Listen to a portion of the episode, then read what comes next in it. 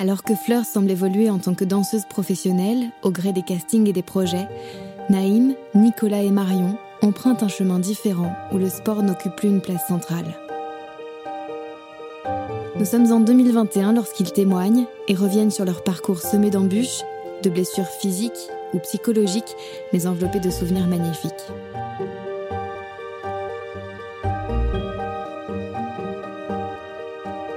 Vous écoutez le troisième et dernier épisode d'Esprit d'équipe, un documentaire produit par Yoko Trigalo, Martin Berlug et Margot Glohaguin.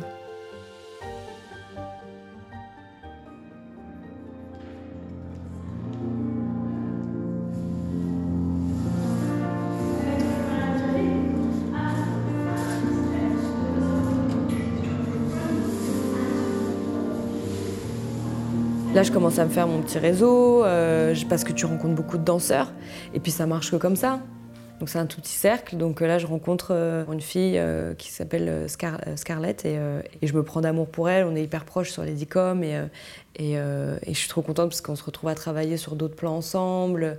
je rencontre vraiment des gens trop bien. Enfin, c'est trop bien. Mais c'est un petit milieu, petit cercle. Faut rester gentil faut rester les pieds sur terre, faut rester euh, aimable. Euh, c'est pas parce que tu as bouqué euh, un truc que tu es mieux que les autres. Non. Donc voilà. Et après ça, là où ça a vraiment explosé, c'est quand je rencontre Alexandra Trovato, Daniel Ralph, Jonathan Jeanvrin, tous ces gens, Alicia Iran, danseurs à Paris, très très bons danseurs à Paris. Et je les rencontre sur un job en Allemagne. Et euh, c'est l'élément déclencheur. On s'entend hyper bien, on s'éclate euh, grave, on passe un mois là-bas, enfin un mois et demi même, un mois et demi là-bas, c'est trop bien, on devient hyper proche.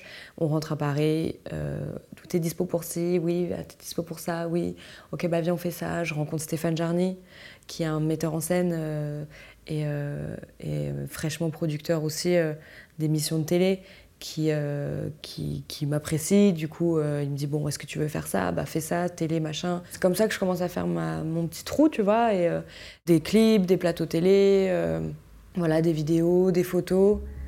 Et puis, je rencontre le Crazy aussi entre temps.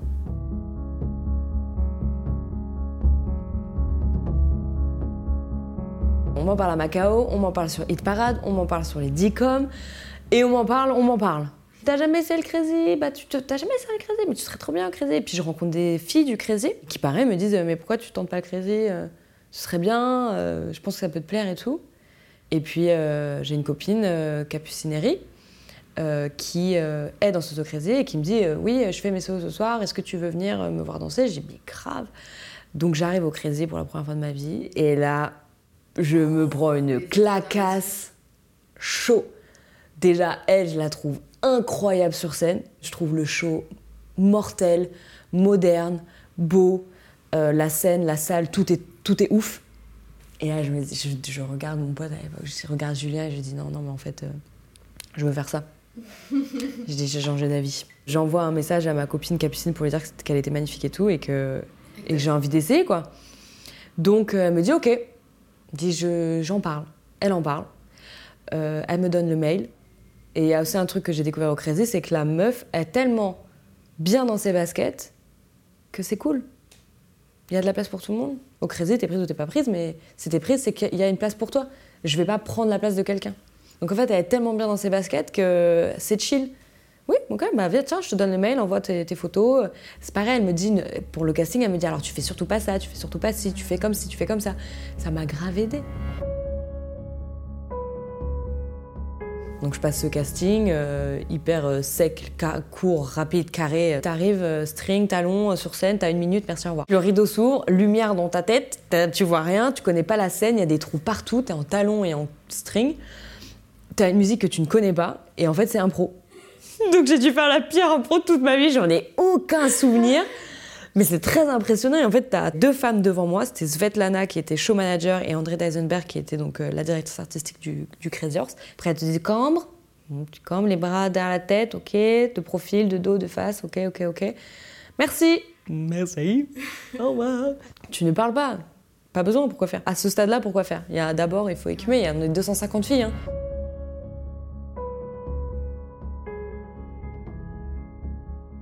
Et voilà, et je retourne dans les loges et je me souviens avoir été très stressée parce qu'on attend dans les loges le résultat. On te dit pas t'es prise, tu commences demain, on te dit euh, tu es retenue. Et, euh, et, je me souviens qu'il y avait une fille qui était très tatouée, comme moi. Et je me souviens que Svetlana lui dit écoute, euh, pour les tatouages, ça va être compliqué, tu sais. Et là, je me regarde. Donc je dis bon bah voilà, merci d'être passé, c'était sympa. Et, et elle sort son main, elle dit bon, tu es retenue, Fleur. Oh là là, Miskin, bah, elle est russe. Je regarde l'autre fille qui me regarde. Oh là là, la gênance. Et euh, du coup, tu sais, je, j'ai mis mon bras tu dans ma jambe comme ça. Et je dis, ok, merci, super. J'ai pas de nouvelles tout de suite. Et euh, ça a chevauché les DICOM. Hein. Donc, euh, on avait commencé la tournée des DICOM et la tournée est annulée. J'ai plus de taf. Le matin à 9h, on nous annule, on nous annule la tournée. À 14h, je reçois un coup de fil du, du qui me dit Ok, est-ce que tu peux commencer dans un mois euh, Trois semaines, je crois. Tu commences dans trois semaines, les répètes, est-ce que c'est bon pour toi Oui, oui, oui, oui. Donc je dis oui direct, euh, j'y vais, quoi, et c'est parti.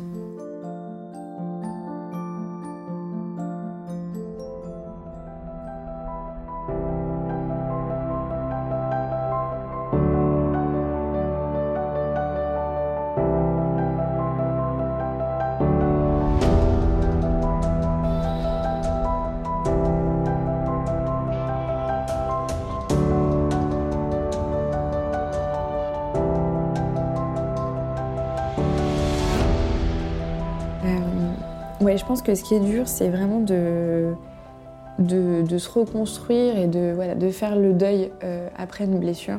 Parce que euh, tu te rends bien compte que euh, tu peux plus faire ce que tu faisais avant. Tu peux plus montrer les mêmes choses que ce que tu montrais avant. Et euh, je pense qu'au niveau narcissique, euh, c'est très blessant. Et je pense que tu vois, euh, aujourd'hui, si, si je renonce au fait de jouer au basket, je pense que c'est surtout en lien avec ça. Enfin voilà, je pense que mon ego en prendrait un coup si voilà, j'allais faire du basket plaisir parce que parce que c'est pas c'est pas ce que j'ai connu, c'est pas c'est pas la Marion que j'ai envie de montrer. Mais voilà, donc je pense que c'est aussi pour ça qu'aujourd'hui, j'ai pas envie de, du tout de reprendre. Parce que je préfère euh, montrer d'autres choses dans un autre sport que de euh, montrer euh, une image moins bonne de moi dans le même sport que j'ai déjà fait depuis longtemps. Il y a eu quelque chose qui était quand même très difficile au niveau sportif, c'est cette transition entre le professionnel et l'amateur, où en fait, je pense tu retrouves jamais vraiment. tu pourras jamais mettre l'équilibre entre les deux. C'est impossible. Moi, je, le remarque euh, quand même euh, que les, les, gens souvent qui euh, arrêtent le sport combinent avec le fait d'avoir de perdre aussi en hygiène de vie. J'arrivais à Quiberon, le fait de faire du foot, c'est devenu l'excuse pour aller taper un apéro et fumer des clopes. Tu vois. À un moment donné, quand on arrive là, je me suis dit, j'arrête quoi. Je me voyais de l'extérieur sur le terrain et j'étais devenu horrible quoi, footballistiquement. Horrible. Hyper dur. Mm tu finis par lâcher, quoi. Enfin, moi en tout cas. Je pense que c'est vraiment à ce moment-là que je me suis rendu compte que, j'étais arrivé au bout d'un truc.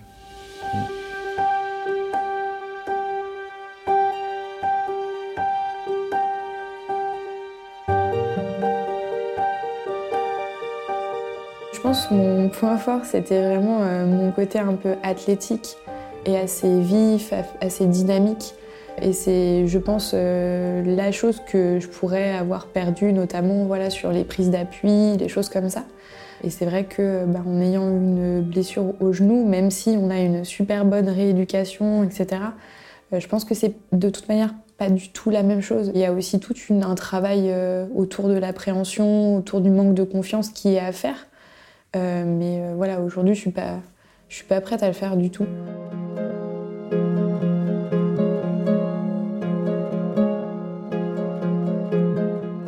Ouais, aujourd'hui, je, vis au bord de la mer et c'est vrai que j'ai découvert la natation, par exemple.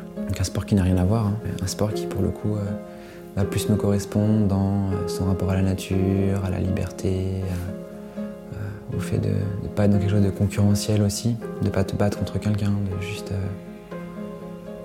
faire les choses pour toi. Ouais. Le fait de pouvoir aller surfer aussi, c'est des choses qui me plaisent. Je me suis mis au triathlon assez récemment, mais pas pour compenser, c'était pour plutôt le, fait de découvrir. C'est pour ça qu'aujourd'hui je me projette sur euh, des objectifs, des, euh, des challenges un peu pas extrêmes, mais parce qu'un marathon, voilà, tout le monde ne le fait pas. Mais par exemple, là, j'ai envie de faire un marathon parce que je sais que, que j'en suis capable et je sais que ça va me challenger et que c'est un défi pour moi. Et, voilà, c'est peut-être peut aidant aussi.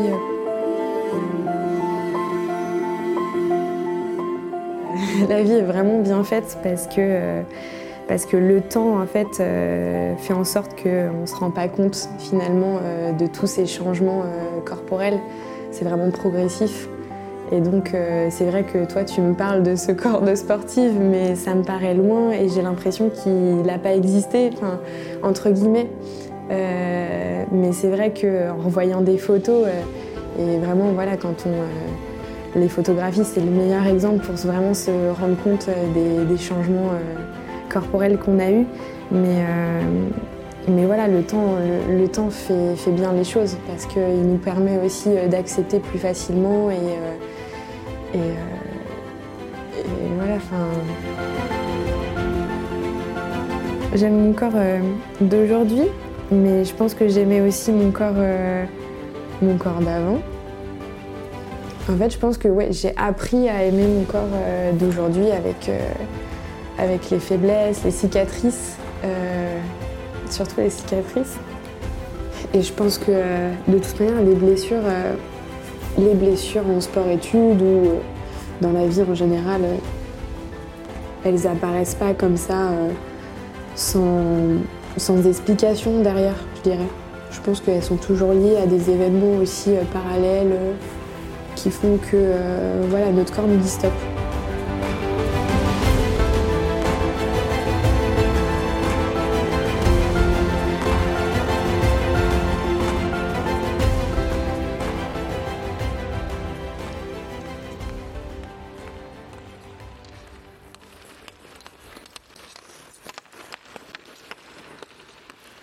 même si on s'en rend pas compte, tu acquiers plein de choses à travers le sport en général.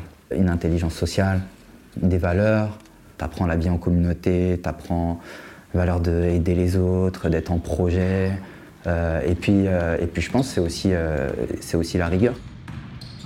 Le sport, je pense que comme toute activité artistique, c'est un moyen d'expression. Et je pense qu'en effet, euh, c'est une manière de, aussi de se représenter, de se, de se montrer sous un autre jour euh, également. C'est aussi ça. Et je pense aussi c'est très valorisant. C'est-à-dire que quand on fait quelque chose dans lequel euh, bah, on, est, on est bon, on est fort, on réussit, c'est vrai que c'est extrêmement valorisant. et c'est ça, c'est un énorme, énorme, énorme point, je pense, à souligner. Euh, ouais. J'aurais pas appris cette rigueur, euh, ce, travail quotidien. Euh, j'aurais pas appris. Euh, faut quand même, ça, t'apprend une certaine détermination aussi, tu vois. Un certain courage. J'aurais pas eu le courage si. tu vois, si on m'avait dit non, mais tu fais comme tu veux. Ma mère, elle m'a. la cravache, hein. Elle m'a cravaché, elle m'a dit non, tu lâches pas jusqu'au bac, quoi. Donc je la remercie euh, mille fois. Tu vois, par exemple, je pense que j'avais beaucoup plus confiance en moi avant que maintenant. Et je pense que le sport me valorisait énormément et m'aidait énormément à avoir plus confiance en moi. Euh, et c'est pour ça, par exemple, qu'au lycée, non, en études supérieures, on voyait qu'une facette de moi parce que j'avais plus le sport. Et j'avais l'impression que les gens me connaissaient qu'à moitié parce que euh, voilà, il y avait la partie euh, visible de tous les jours et j'avais l'impression que les gens ne, savaient pas que je pouvais aussi avoir d'autres potentialités entre guillemets. Moi, je suis quelqu'un qui aime voilà, qui aime m'habiller, qui affectionne beaucoup le fait d'être de oui de s'apprêter, voilà. de faire attention à soi. Voilà, exactement. Et je pense que pour certains, c'est une chose qui n'est pas forcément compatible, mais c'est vrai que moi, ce côté-là m'a toujours, euh, m'a toujours plu. Euh, c'était euh, voilà, un côté bah, sportive, sportive, mais en même temps féminine. voilà, c'est ça.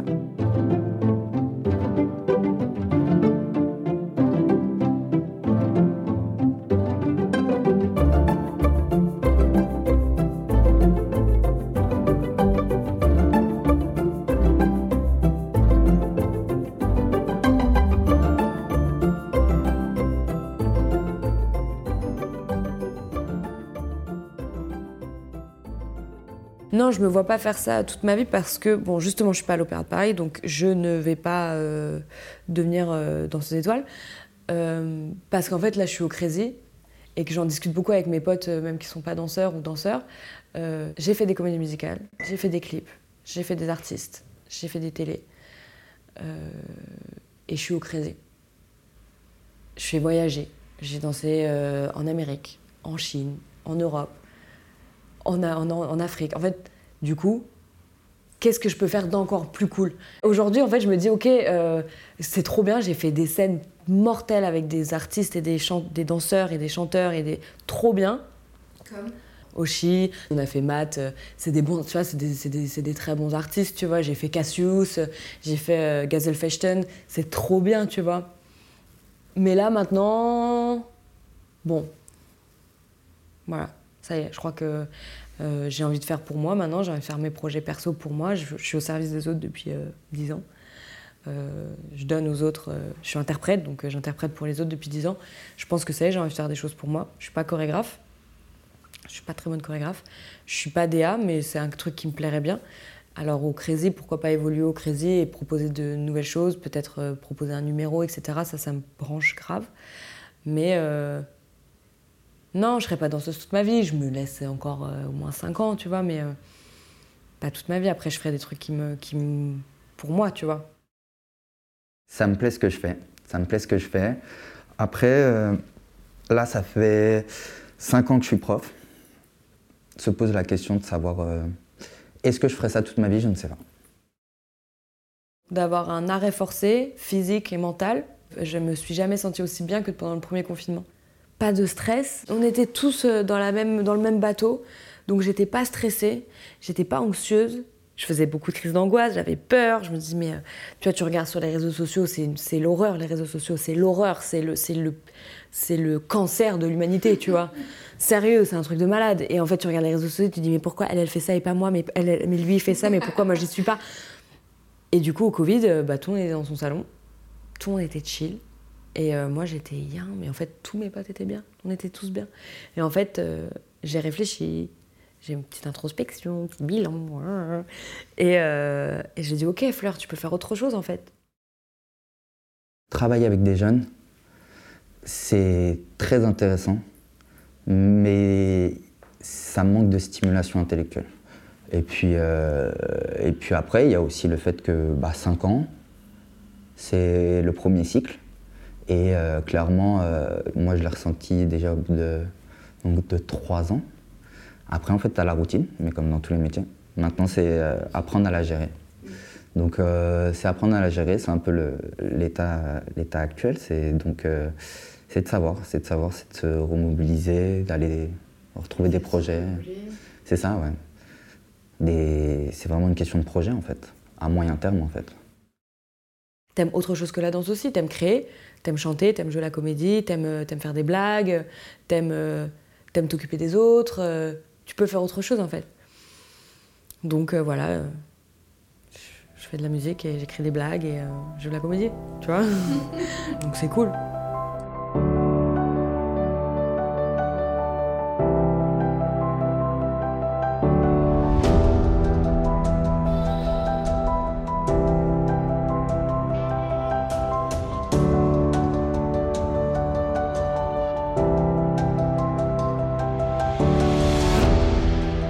J'adore remettre les pieds dans une salle de basket. Euh, j'adore euh, voilà, retrouver des sensations, euh, d'entendre les bruits des ballons dribbler, de ressentir l'atmosphère d'une salle, etc. Tout ce qui, s'y dégage. Après, bah forcément, ma position, elle est différente. Euh, j'ai une position d'observatrice, de, spectatrice. Donc je prends plaisir à aller voir euh, euh, mes copines, mon mari. c'est agréable d'assister à ces matchs de basket. mais après, voilà, il y a, un manque énorme derrière, derrière tout ça parce que voilà, je, je, je le cache pas, c'est des émotions que j'aurais envie.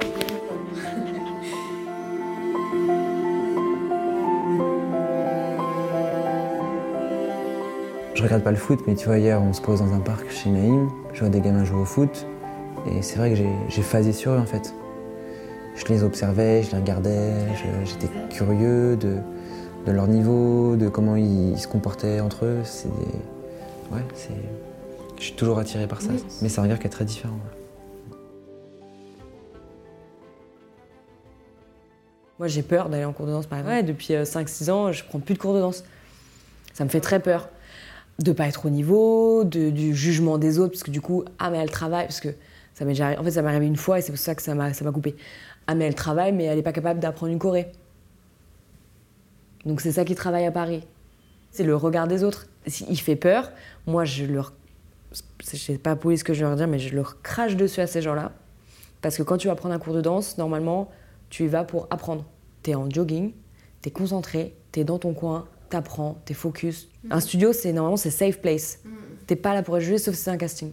Mais t'es pas là pour être jugé, t'es là pour découvrir, apprendre. Donc quand il y a quelqu'un qui te fait une réflexion en mode euh, qui te regarde de travers, bah, en fait c'est pas toi qui n'es pas à ta place, c'est elle qui n'est pas à sa place.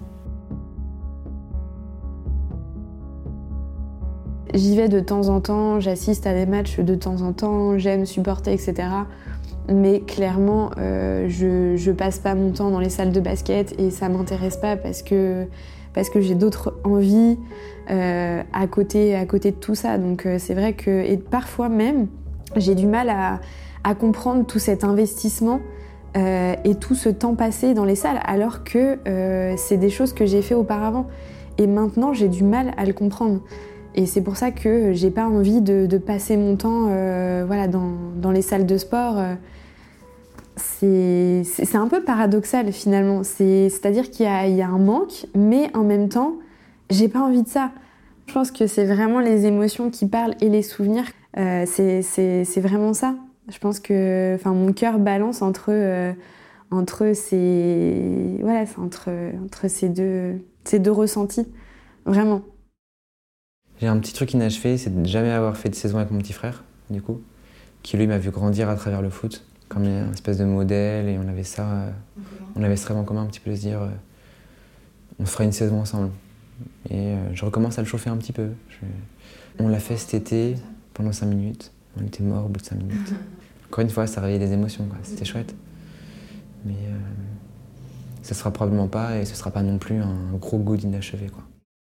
Tous les engagements et toute la rigueur que ça demande, toutes les obligations qui, en dépendent, euh, c'est très frustrant. C'est pour ça qu'il euh, il y a ce côté où, euh, où j'aimerais reprendre, mais en même temps où j'ai pas envie, parce que j'ai pas envie de dédier deux soirs dans ma semaine à, à, faire, voilà, à être obligée d'aller aux entraînements, un jour dans, dans mon week-end dédié, au, dédié au match.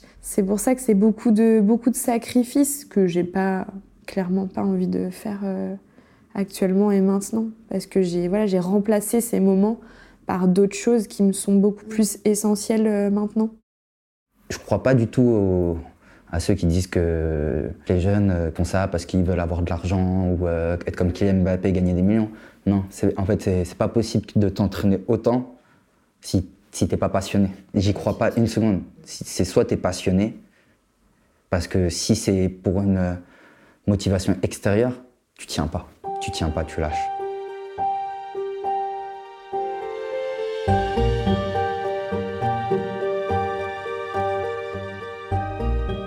Je serai jamais pour, et je l'ai vécu au collège, ce qu'il a fait euh, Nicolas, c'est-à-dire euh, des personnes qu'on éloigne de leur famille pour aller en centre d'information, je trouve ça absurde en fait. T'es es, en construction et on te demande une charge euh, d'adulte quoi. On te demande de te prendre en main, de gérer ta scolarité, de gérer ton sport avec des éducateurs, mais des éducateurs qui sont très bien, mais qui sont pas non plus tes parents, qui peuvent pas s'investir pleinement. C'est fou. Et c'est pour ça qu'il y en a plein. J'ai vu plein de gamins moi de mon collège qui sont partis six mois dans des centres de formation qui sont revenus parce qu'en fait ils ont soit ils ont burné, Ouais, c'est trop dur, c'est trop dur, franchement. Je pense que ça m'a permis de me structurer pendant mes études déjà. Euh, dans mon métier, non, je considérais plus que euh, ce que je fais au quotidien est plutôt en opposition avec les valeurs revendiquées par, euh, par le monde du football. Après, oui, tu pourrais te dire qu'effectivement, on était déjà à l'époque dans, un rapport très humain, déjà très empathique aussi, dans, l'aide à l'autre, mais d'une manière très différente. Puisqu'aujourd'hui, c'est vraiment ce que j'essaye de, faire valoir comme, euh, comme valeur. Avec le recul, je, je pense que je n'aurais pas réussi à être en centre de formation, par exemple. J'aurais pas réussi à pouvoir gérer les cours, rien que mes affaires voilà, euh, de, de, se cadrer, non, c'était, ça, c'était, ça aurait été impossible, vraiment. Moi, j'avais quand même le confort de rentrer, je préparais pas à manger, euh, je faisais pas mes lessives, euh, je faisais pas mes trucs. Je dirais que les valeurs qu'elles représentent sont fondamentalement malsaines aujourd'hui. Je peux prendre aujourd'hui l'exemple de la Coupe du Monde au Qatar l'année prochaine, tous les enjeux sociaux que ça représente. On a vraiment un, un doigt d'honneur à l'écologie aussi, dans le contexte de transition qu'on est en train de vivre. Et euh, tout ça est accepté par euh, les footballeurs, la publicité, le sponsoring. Euh, tout ça est accepté par la population qui ne se gênera pas de, regarder la Coupe du Monde l'année prochaine, le tout sponsorisé par Coca-Cola et McDo. Donc oui, ça, ça me dérange profondément. Après... Tu regardes toujours du coup le foot Très peu. Mon rêve s'est construit avec justement la Coupe du Monde en 98. Et j'ai commencé en deux mois après. Quoi. Mm. Et mon rêve, c'était euh, du coup. Euh, vraiment, le rêve, le rêve d'enfant, c'était euh, d'être champion du monde, parce que c'était la référence à l'époque. Quelque chose de très nouveau, qui avait soulevé tout un peuple, ça, ça faisait rêver forcément. Et ce qui est assez drôle, c'est que il y a trois ans, c'est entre guillemets ma génération qui, qui est championne du monde en, 80, en 2018, avec plein de joueurs de ma génération. Et j'ai pas, j'étais en fait content pour ces joueurs-là en fait je me dis, ils ont sûrement eu le même rêve que moi et ils l'ont vécu. Et j'étais très touché pour ça, mais j'étais pas dans une espèce d'euphorie populaire de la, du, titre, pas du tout. J'ai énormément de respect pour les footballeurs. Pour euh, les sacrifices, le, travail que ça représente, les capacités que ça demande aussi. Mentalement, physiquement, euh, je suis hyper admiratif des footballeurs. Pas du football.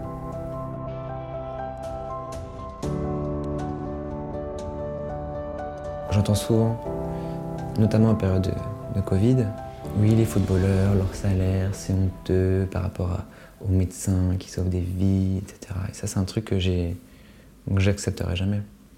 Parce que euh, c'est tout le système qui nourrit ça. À un moment donné, il faut juste euh, accepter d'être là où tu es et pas prendre parti à ça. Si tu veux du changement, bah, mets des choses pour que ça change. Mais euh, comparer le salaire des sportifs de haut niveau, soi-disant, ils courent juste après un ballon ou dans d'autres sports, c'est quelque chose que j'accepterai jamais. Le fait de se désintéresser du, foot en général et du monde du foot, tu, fatalement, en fait, c'est vraiment des valeurs qui ne te correspondent plus. C'est comme tu peux parfois avoir des amis de qui tu t'éloignes sans que tu puisses vraiment l'expliquer, mais ça, c'est la vie, quoi. Je pense que c'est un peu pareil avec le foot. C'est-à-dire qu'on n'était plus amis, quoi. Mais on ne s'est pas quitté fâché.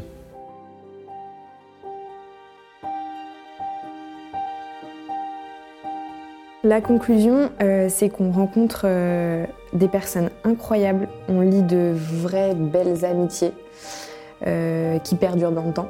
Alors pas avec tout le monde, mais vraiment voilà, il y a vraiment de belles personnes que l'on rencontre dans le cadre du sport. Donc ça, c'est vraiment le premier point. En 10 ans, il se passe beaucoup de choses. Tu passes par beaucoup de hauts et de bas, beaucoup de bas, très peu de hauts, mais les hauts sont très satisfaisants. Mais beaucoup de bas, c'est difficile. Tu as plein de fois envie de tout, arrêter, de lâcher l'affaire, euh, de dire bah non, mais en fait, j'ai pas envie de, de me priver de ma vie personnelle ou, ou, de me restreindre dans ce que je veux faire pour ça. Euh, mais le ça en vaut vraiment la peine. Il faut pas, il faut pas lâcher, tu vois. Combien d'enfants veulent être astronautes et combien deviennent astronautes, tu vois? C'est, euh, franchement, la danse et l'astronomie, c'est pareil. Il n'y a pas de place. Il y a très peu de place, euh, très peu d'élus. Donc ceux qui vont marcher, c'est ceux qui sont persévérants, qui ont leur style, qui enfoncent les portes. Faut pas avoir peur en fait de demander, parce qu'au pire c'est non. Donc euh, bon, en fait c'est toujours ça, ça fait toujours peur de dire euh, demander de l'aide, euh, demander un conseil, demander, en fait, poser des questions, dire euh, mais est-ce que tu crois qu'il faut que je fasse ci, est-ce que tu crois qu'il faut que je, que je fasse ça Euh, Aux bonnes personnes, attention, parce qu'il y en a qui vont forcément toujours être un peu ouais, méchants, mais bon, il faut pas avoir peur en fait. Euh, parce qu'au pire, voilà, on te répond pas, ou au pire, on sait non. Donc c'est pas très grave, personne va mourir. Moi, le fait que mes parents paient ma formation, c'est ce qui a fait que je me suis investi. Ma mère m'a dit, on paye une année, pas deux. Soit t'as ton année, soit tu vas à Pôle emploi, tu vois. Clairement. Du coup, je me suis, du coup, j'ai bossé. Ma mère, c'était un taxi, quoi. Donc euh, moi, je, euh, rien que pour ça, je pouvais pas tout. Enfin, j'ai pas réalisé sur le moment, mais aujourd'hui, je réalise rien que pour ça, tu peux pas lâcher en fait. Pour tous les sacrifices que les gens ont fait autour de toi. Donc euh, mes parents, en l'occurrence, tu peux pas lâcher. Les gens qui comptent sur toi, les gens qui ont dit du bien de toi, qui t'ont recommandé, tu peux pas lâcher à cause de ça.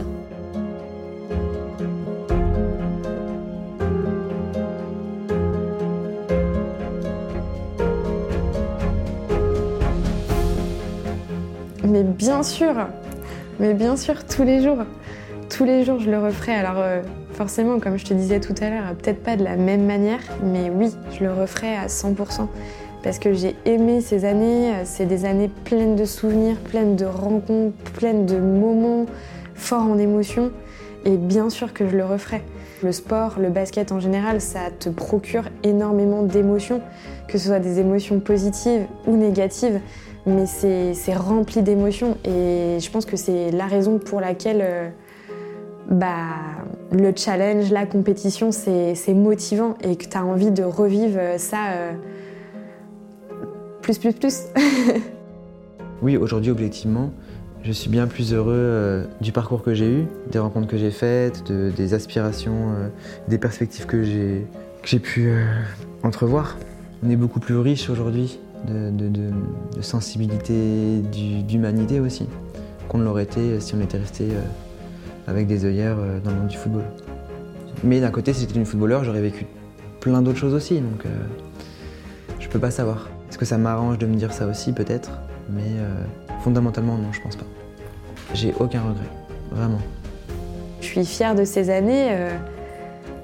Elles m'ont énormément apporté et elles m'ont énormément valorisé. Et c'est pour ça que voilà, je pense qu'il y a cette pointe de nostalgie parce que parfois, euh, bah, j'aimerais qu'on se souvienne de, peut-être euh, du mois d'avant. Euh, et j'aimerais raconter aux personnes que je rencontre maintenant ce que j'étais avant, tu vois. C'était une super période. C'était une des meilleures périodes de ma vie, qui était dure à l'époque, mais avec le recul, quand tu y repenses, tu te dis, c'était génial, quoi. Et donc non, c'était super à vivre. Moi, j'ai euh, adoré. J'ai adoré. euh, j'ai passé des moments forts, émotionnellement parlant. J'ai créé des, amitiés euh, très profondes. Après, après c'est chacun le gère comme il veut. Moi, je sais qu'après, c'est de se dire que par contre, ça ça se refera pas. Et que les gens, même quand tu les revois, tu ressasses un peu le passé tu ressasses le passé, tu ressasses cette époque, et que euh, moi j'essaye d'éviter. Ça travaille des émotions, ouais. mais vraiment, euh, ça aide à les transformer aussi, en quelque sorte, à, en faire quelque chose effectivement de, souvenirs, euh, de beaux souvenirs, quelque chose qui, font partie de ta vie, même si ça a été dur, et à accepter en quelque sorte, plutôt que des souvenirs difficiles. Mm. Mais encore aujourd'hui, 12 ans après, il y a encore des choses que j'ai du mal à, à accepter, au niveau des éducateurs surtout des choses qui, qui restent, quoi. Encore aujourd'hui. Ouais. Ça peut être rancœur, tu vois. Mais vraiment sur le côté humain, quoi. Pas sur le reste. Le reste, je m'en fous un peu. En fait, c'est comme si ce sport m'avait vu grandir, tu vois. si, le, si le basket était euh, un petit bonhomme qui, serait, euh, qui, euh, qui serait narrateur extérieur euh, à ma vie, et ben finalement, il aurait plein de trucs à dire, en effet, parce que il m'a vu évoluer de toute petite à, jeune femme. Donc vraiment, je pense que il a fait son job, quoi.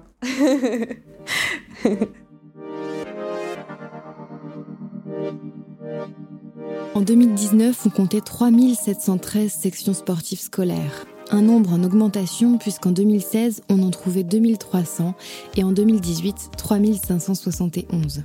Plus de 100 000 élèves étaient inscrits en section sportive scolaire en 2019, en grande majorité des garçons, près de 64%, contre 36% de filles. Ces sections sont principalement implantées en collège, elles sont plus rares au lycée, c'est environ 80 et 20% pour la répartition.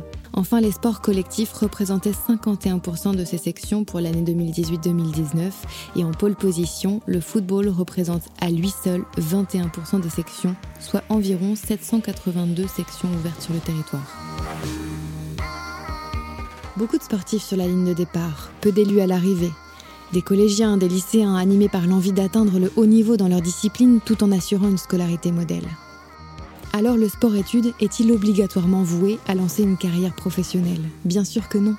Il offre des bases pour développer la rigueur, nourrir une passion et créer des liens indestructibles. La preuve, Naïm, Fleur, Marion et Nicolas, tous ont adoré cette période malgré les difficultés qu'il fallait affronter. Le sport-études, terrain propice à de belles amitiés renforcées par une passion commune, le dépassement de soi. Basket, danse, tennis, hockey, foot, patinage, athlétisme, natation, canoë, boxe, rugby, tous les sports peuvent être pratiqués dans ces sections. Sport collectif ou individuel, l'esprit d'équipe dépasse la discipline sportive pour se propager aux camarades, aux coachs et au staff. Et moi, c'est ce que je retiens de leur histoire un doux souvenir de lutte commune pour accomplir des exploits sportifs d'une part, et la solidarité émanant d'un groupe qui tente d'assurer au mieux sa scolarité au même rythme que les autres camarades d'autre part. Ce documentaire a été rendu possible grâce aux confidences de mes amis qui ont eu pleinement confiance en moi et dans ce que j'allais faire de leurs propos enregistrés, mais il n'aurait sûrement pas vu le jour sans l'aide de Martin Berluc, qui a accepté de se lancer dans ce projet, faisant des allers-retours entre Nantes et Paris pour venir travailler bénévolement. Enfin, grand merci à Margot Glohaguin qui elle aussi a collaboré sur la partie mixage du son pour que vous puissiez apprécier le contenu et sa forme.